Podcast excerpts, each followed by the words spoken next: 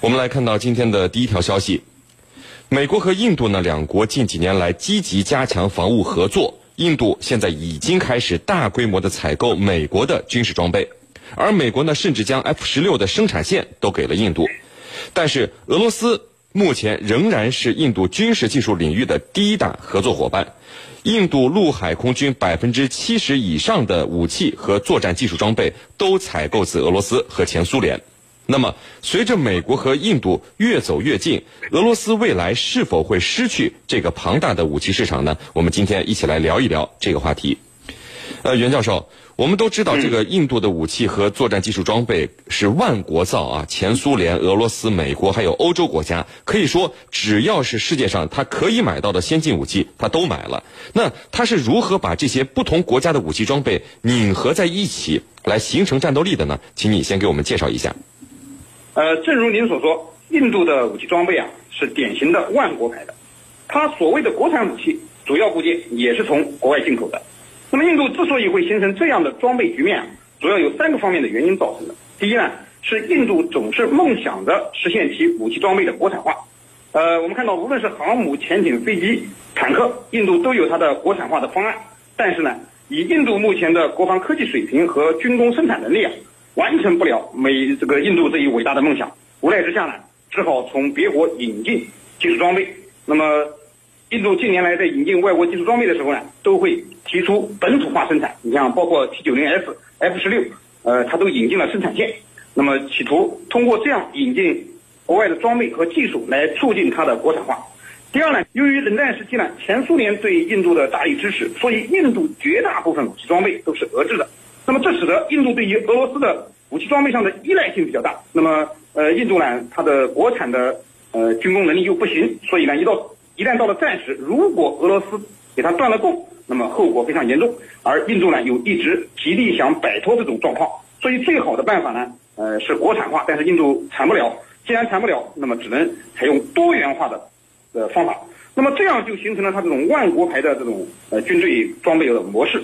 那么这样也会带来一些问题，就是这个武器系统的兼容性啊会比较差。那么美制的、欧制的和俄制的武器，呃，在指挥控制、操作、使用、维护、保养方面呢，都会呃遇到一些兼容性差的问题。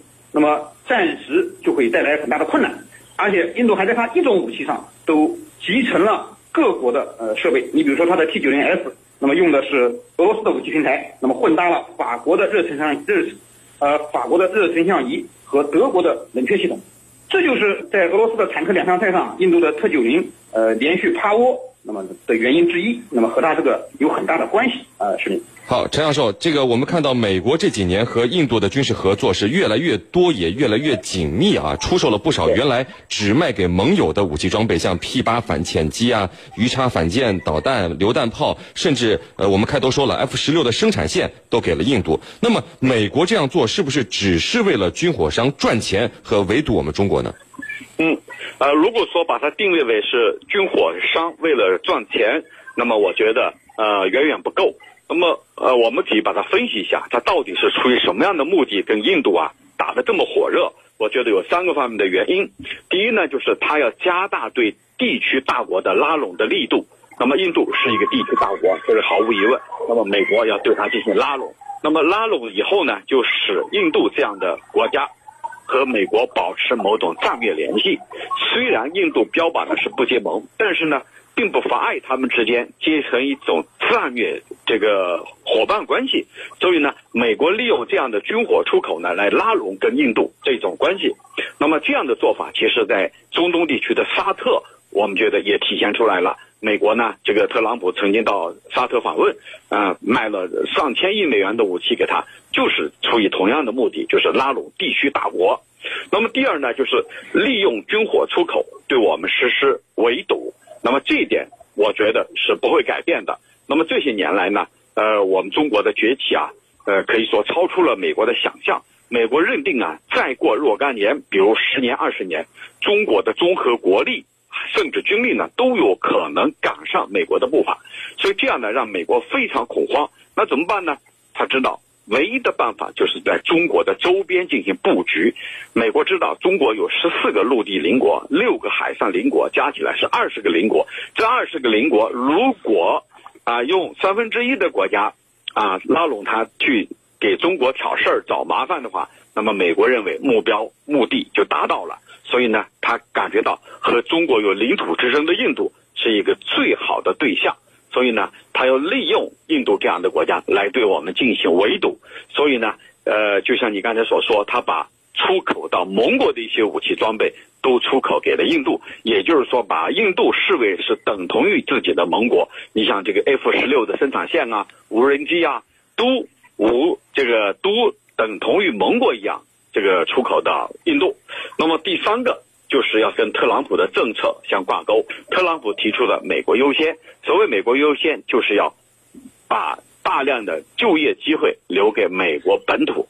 那么，既然要有大量的就业机会，就要推销它的军工，那么军工产品就会有订单，订单多了，那么工人的就业机会也就多了。特朗普上台半年以来，美国的就业机会是在上升的，这里的和他卖力的推销这个军武是有密切的关系的。那么，印度在他看来是个非常强大的市场。主持人，嗯，那么袁教授，这个整体来说，俄罗斯的武器系统在印度的装备体系里面依旧是占了很大的比重啊。那么，如果印度要做出改变呃这个比重的决定的话，那么第一，它需要多长的时间来改变呢？还有就是，是不是把武器装备逐渐替换成欧美的就可以改变了呢？好的，那么我个人认为呢，印度呢目前要将自己的俄式装备呢逐渐。完全替换成美欧的装备啊，可能需要很长的时间，甚至呢，可能根本就实现不了，只能是目前这种美欧俄各国武器混搭的场面。呃，为什么这样说呢？呃，因为首先呢，印度的俄制武器啊，刚才您说了，它的基数非常大，那么客观上呢，呃，这个不太可能呃立刻更换成美式武器。那么印度海陆空军目前的主战装备呢，都是俄制的，美制的和欧制的装备呢，只是少量的补充。你比如说，印度空军，它的主力机型都是俄式的飞机，呃，苏三零 MKI、米格二十九、米格二十一、米格二十三，还有米格二十七，那么总数量超过了六百架。而这个欧式的装备呢，你像幻影两千和美洲虎，那么加起来也不超过两百架。那么把这些俄制的武器要全部替换成呃美欧的武器呢，一时半会很难完成。呃，其次呢，就是他花费了不少金钱，那么主观上呢，呃，舍不得。那么印度呢，这个俄制武器啊，呃，购进的同时呢，还花费了巨额的资金引进了它的生产线。你像 T 九零、苏三零，它的生产线呢都价格不菲。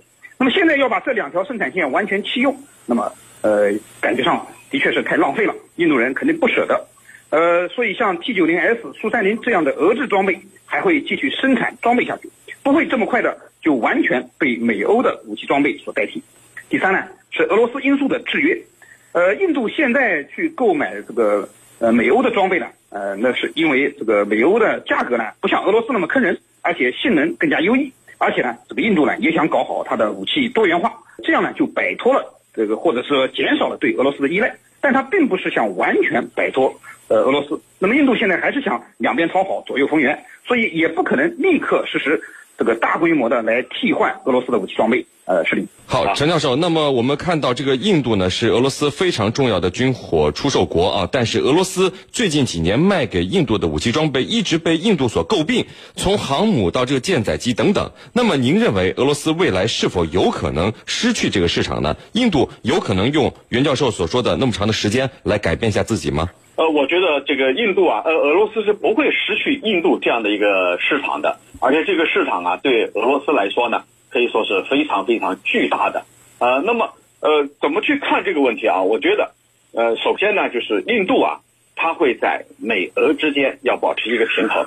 那么，毕竟俄罗斯被印度视为是一个传统的伙伴，那么在这个美俄之间保持平衡啊，它能够从美俄之间获得许多东西，也就是说，刻意保持平衡。那么在呃大国之间刻意保持平衡呢，对。这个有求于一方来说呢，他的确可以从双方都能够获取好处。其实这里头啊，做的非常好的，可以说在这个大国之间左右逢源的，那么我认为就是亚洲的越南。那么印度呢，也想像越南那样，在美俄这些大国之间能够左右逢源，所以不可能切断跟俄罗斯的这种军事联系。那么第二呢，就是说印军当中的很多武器装备，它都来自于。俄军或者前苏军。那么这里头就存在一个问题，就是你的武器装备你要更新、要换代、要提升、要升级，还有呢售后，还有呢零配件这些东西都有求于俄罗斯方面，所以他不可能说呃立刻中断跟俄罗斯的这种军事的联系。那么俄罗斯对印度的军事联系，呃这种军事影响呢依然会呃持续下去。那么到底会多长时间呢？我觉得很难说。那么最后一个因素呢，就是说，呃，印度呢，它是有一个有野心的国家。那么他想得到美俄的支持呢，还和一个他的梦想有关，就是说他想成为联合国安理会的一员，就是说要打破五常的这个格局，想成为新的安理会成员成员国。那么你这样一来，俄罗斯它是一个安理会常任理事国，如果他说不。那肯定不行。那么他需要得到俄罗斯跟美国的力挺，因为他非常忌惮咱们中国说不。那么俄罗斯在这个时候的作用和地位对印度来说就非常重要了。所以无论如何，俄罗斯啊，这个印度它是不会主动去终止跟俄罗斯的军系军事联系。那么也就意味着俄罗斯绝对不会失去印度的这块呃军火市场的大蛋糕。那么呃，我想啊，可能。未来很长一段时间，它都不会失去，因为这种联系对印度来说，对印俄两国关系来说都是非常有好处的，无论是从外交层面、政治层面，还是从战略层面。主持人，嗯，好的。